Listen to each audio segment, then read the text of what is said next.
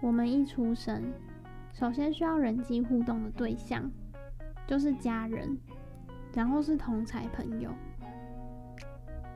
因此，人际互动在我们形塑心理定位是非常重要的一部分。周遭也会有许多人拥有不同的人际互动习惯。本集将会教你如何从人际互动习惯去观察一个人，并且要如何与不同种类的人相处。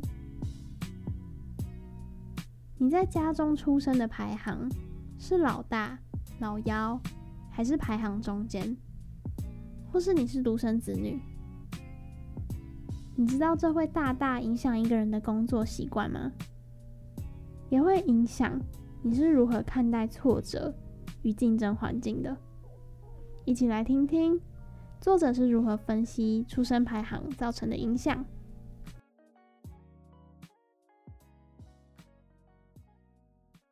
今天要来介绍的是《从习惯洞察人心》这本书的作者林翠芬。是一名专业的咨商心理师，多年来推广心理学不遗余力。他的著作《洞察人心》系列书籍更获得了数十万读者的热烈回响。这本书将会教你如何从生活习惯、人际习惯、金钱习惯、饮食习惯、特殊性偏好、不良习惯，洞察人心。这本书不止让你更清楚自己的生活形态与心理定位，让生活更符合自己的价值观，也能让你轻轻松松就能走进对方的内心世界，找对方法跟别人建立关系。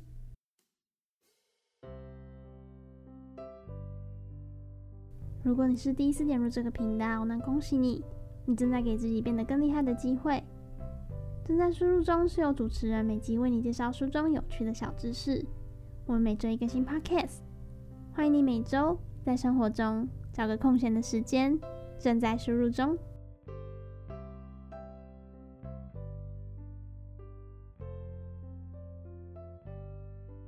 从人际互动反应与习惯，可以去观察一个人的安全感是强还是弱。还有沟通能力的高低，能不能满足别人的需求，有没有同理心之类的。女性精神分析大师 Karen Horney 简单的将人际关系反应分成三种类型：一种是接近他人，一种是远离他人，一种是与人对立。这三种分类虽然简单，却非常准确。特别是当一个人面对压力时，最容易看出这三种人际关系反应。接下来为你一一介绍，如何透过这三种人际关系反应，洞察一个人的人格特质。首先，先为你介绍。在人际互动的过程中，如果习惯接近他人，就会努力缩短跟别人的距离。有人会透过讨好让别人喜欢自己，有人会借由依赖别人来得到安全感，有人会顺从别人来获得接纳，有人会跟别人合作来获得生活需求满足。也有人会爱护、帮助别人，来赢得回馈赞赏。习惯接近他人的人，多半非常重视人际互动关系，也很在意别人如何评价自己。万一碰到被人拒绝、不被认同、不被欣赏，或是不被接纳的人际状况，就有可能引发他们高度的焦虑，会用尽所有的方法拉近人际距离。在情感的需求上，他们也强烈需要被关爱，依赖别人的情感支持，潜意识经由靠近别人来降低内心的焦虑感。但事实上，我们每个人都有依赖的需求，依赖别人消除孤单和寂寞感，肯定自己存在的价值。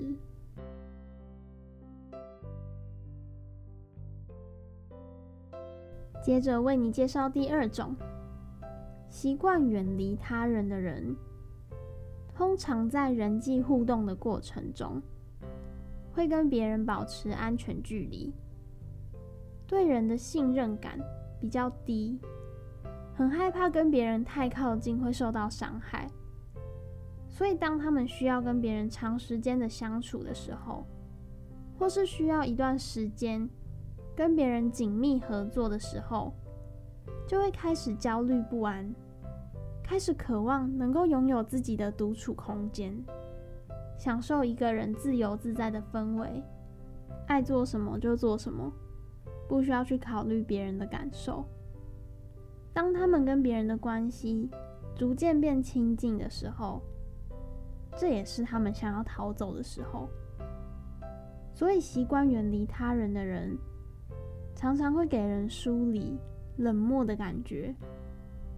与人互动的过程，也很容易感到紧张、害羞，需要拥有独处的时间和空间。来安抚自我情绪，消化人际压力。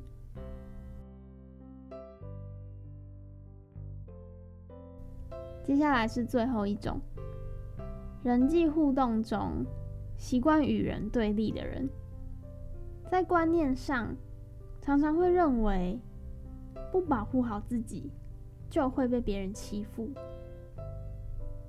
为了严密保护自己的心灵安全。他们会努力武装自己，不会让别人发现自己的缺点，更不会把自己的弱点暴露出来。有时候，不示弱与不柔软只在一线之隔。有太多以强势包装内心脆弱的人，会反映在行为习惯上。他们会压抑自己对别人的正向感受。不能给别人任何正向回馈，似乎表达自己喜欢别人、欣赏别人，就会被对方攻击。他们必须时时刻刻用抗拒、反对的方式，找出别人哪里做不好，才能够让自己安心。尽管不承认自己需要依赖别人，但并不代表他们真的不需要别人，可以完全靠自己求生存。矛盾的是，当他们需要依赖别人的时候，他们会感觉自己很无能，内在充满挫折感和空虚感。这个时候，倘若周遭人主动关怀他们，试着伸出援助之手，他们还会公开拒绝别人的协助，因为他们不允许自己依赖别人。如果想要帮助他们，必须要默默进行，暗中付出，让他们没有感觉自己在依赖别人。那除了可以从人际习惯来观察一个人之外，也可以从一个人的人际互动习惯去洞察行为的目的。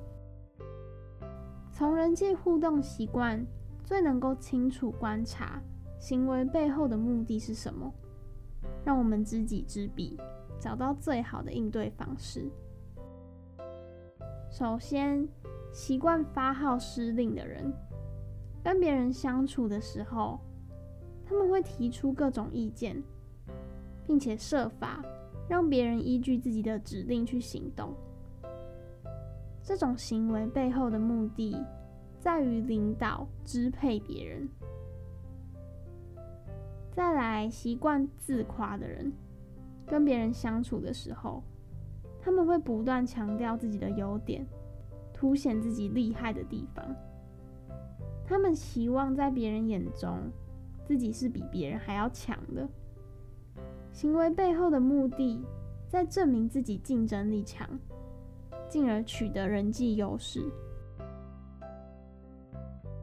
再来，习惯取悦别人的人，跟别人相处的时候，他们会主动讲笑话，努力去逗人开心，绞尽脑汁想笑梗来逗别人开心，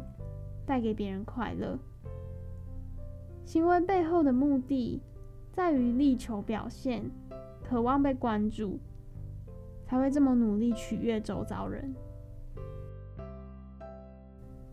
再来是习惯帮助别人的人，跟别人相处的时候，当他们看到亲朋好友遭遇挫折时，会适时鼓励；听到亲朋好友生病的讯息，也会主动关怀慰问。行为背后的目的在于传递温暖与友善。再来，习惯顺从让步的人。在跟长辈相处的时候，他们多半采取听从、不反驳的应对方式。与亲朋好友发生冲突时，他们也会以和为贵。行为背后的目的，在退让，以避免冲突。再来是习惯道歉的人，跟别人相处的过程中，一旦面临出错、被指责的状况，他们多半不会为自己辩解，也不会追究造成错误的原因，会自动一肩扛起所有的责任，苛责自己的不是。他们很容易把不好的事物都连接到自己身上。再来是习惯怀疑的人。跟别人相处的时候，他们常会质疑别人的诚意，对人较为不友善，做事的时候也会操控、利用别人，跟别人采取疏离策略，行为背后的意涵是不信任别人。除了这些人际互动习惯之外，也有几个人际行为是在与别人相处时可以多加观察的。首先，一个人对人有没有同理心，可不可以舍弃自己的立场，从对方的角度思考，理解别人的感受和处境。再来是会不会信守自己许下的承诺，说的跟做的是不是一样？如果说的和做的常常相反，就很难跟别人建立信任感。再来是有没有保持互惠原则，人际关系是不是秉持着平等尊重，乐不乐于为别人付出？如果只想获得而不愿意付出，久而久之，双方的关系就会不平衡。最后是可不可以跟别人聊天？假如是不善于跟人聊天的人，可以后天学习。但如果是觉得聊天很浪费时间而不喜欢聊天，就会缺乏了解别人个性、兴趣嗜好的能力，别人也会很难靠近他们。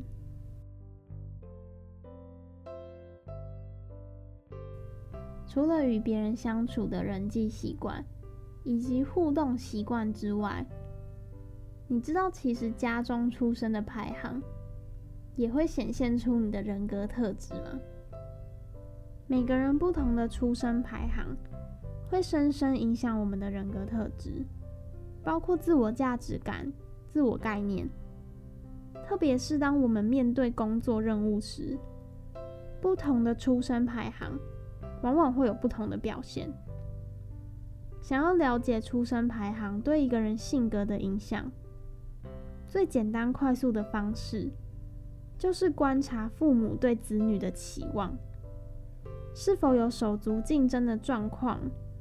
家庭有没有偏心不公平的议题，还有家庭气氛是严肃的或是放松的，还有每个家庭成员是用什么独特的方式。追求自己的归属感跟意义感，从收集家庭成员间彼此互动的状况，还有对兄弟姐妹的看法跟感受，以及家庭传统的相关讯息，相信会有意想不到的发现。首先，在家里排行老大的人，由于老大是爸妈的第一个小孩，通常爸妈会特别谨慎，一有什么状况，就赶紧去医院询问医生，照顾的细节也会特别小心。也因此，老大出生时得到父母满满的关注与照顾，也获得了全部的资源。可是，当老二出生之后，如果父母将照顾的注意力都转移到老二身上，就会让老大经历失去宠爱的心路过程，感觉父母的爱都被老二抢走了。当老大心灵受到冲击时，往往会产生矛盾情节，一方面期待弟弟妹妹出生来陪伴自己玩，另一方面又发现自己的玩具物品要分享给弟妹，导致强烈的被剥夺感。这个时候，有些老大会产生退化现象，譬如说，原本已经会自己吃饭的老大。在弟弟或妹妹出生之后，又退化到吸奶嘴、喝奶奶的口腔期阶段，渴望被父母关怀。也有的老大会出现报复行为，趁父母不注意的时候，偷偷去欺负弟弟妹妹。如果父母不了解孩子行为背后的意义，只看到孩子幼稚不乖的行为，就会让老大的失宠与失落感更加严重。倘若家中弟弟妹妹比较多，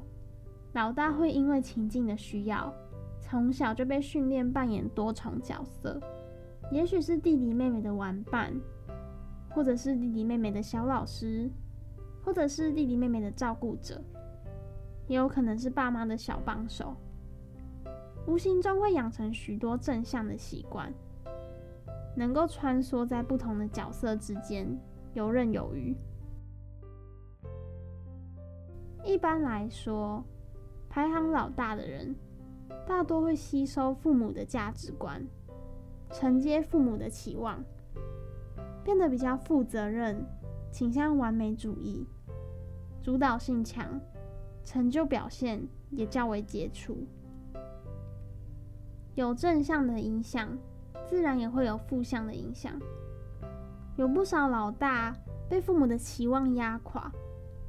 自己觉得无法达到父母的高标准，干脆放弃成为父母心目中理想的模范生，开始抗拒负起家庭责任，逃避到自怨自艾的世界里，看什么事情都不顺眼，做什么事情都不顺利。还有些被父母过度保护的老大，所有的生活起居都被爸妈照顾得好好的，长大后就会缺乏照顾自己跟别人的能力。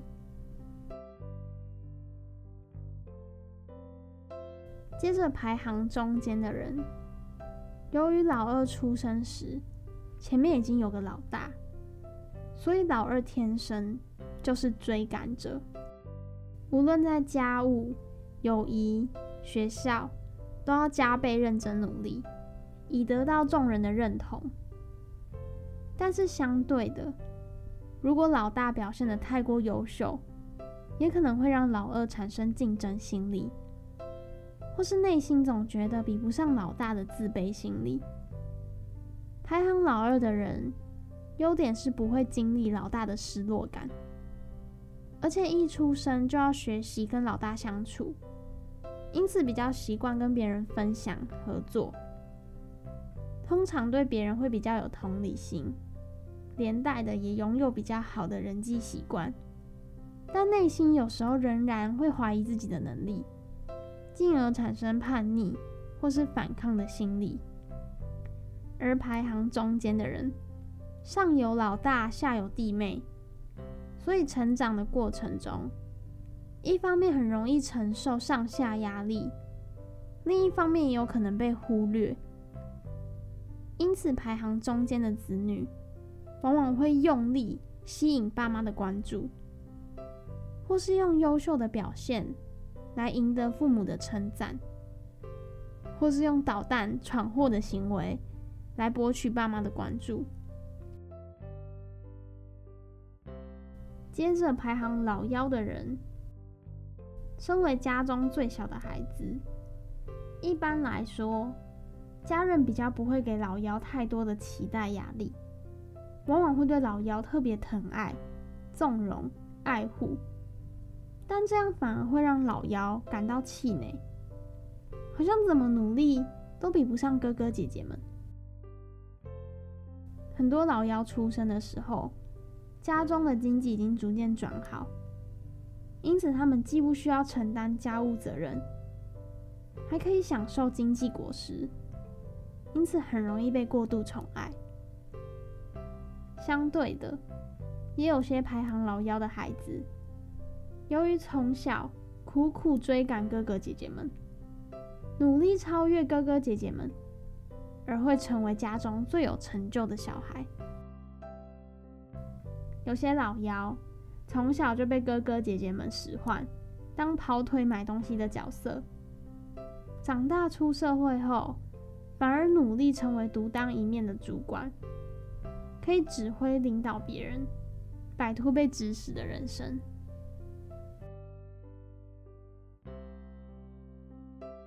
最后，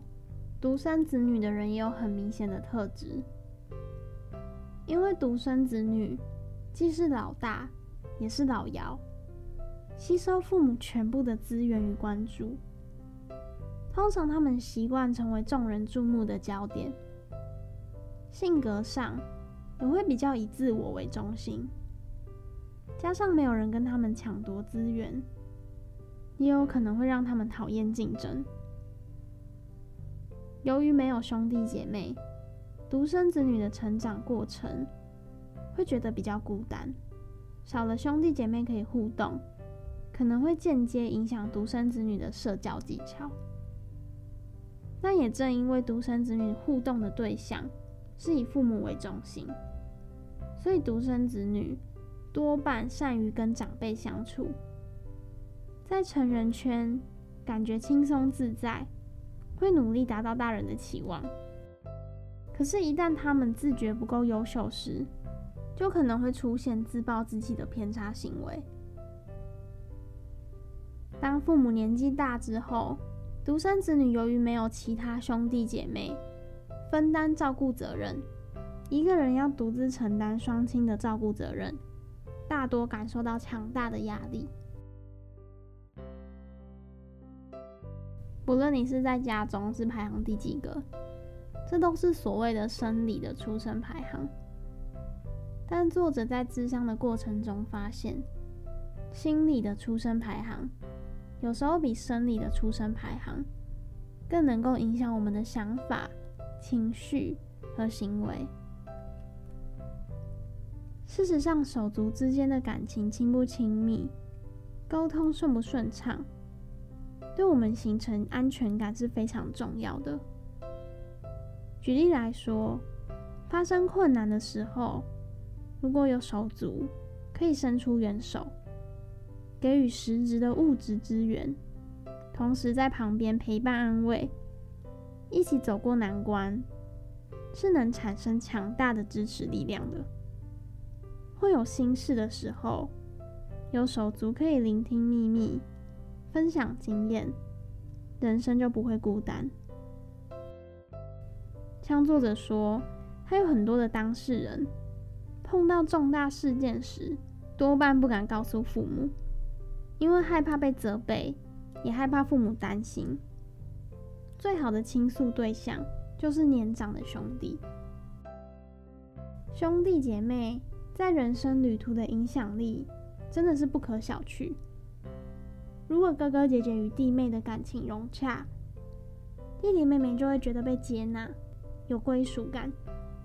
不管发生什么事情。都会受到保护，得到支持，自然会形成安全感。相反的，要是哥哥姐姐与弟弟妹妹相处不融洽，弟弟妹妹就会觉得哥哥姐姐很冷漠，或是遭到拒绝，彼此之间就会充满敌意，互相嫉妒，自然会累积成焦虑不安的情绪习惯。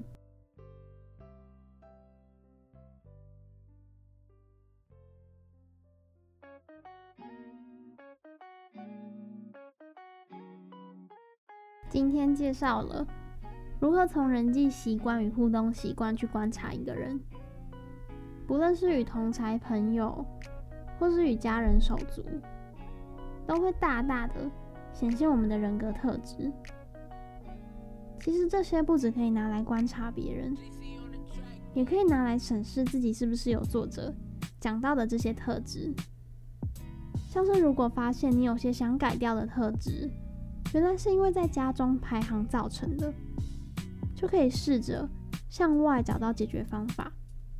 找到原因，就可以更好的根除掉缺点。下一集将为你一一介绍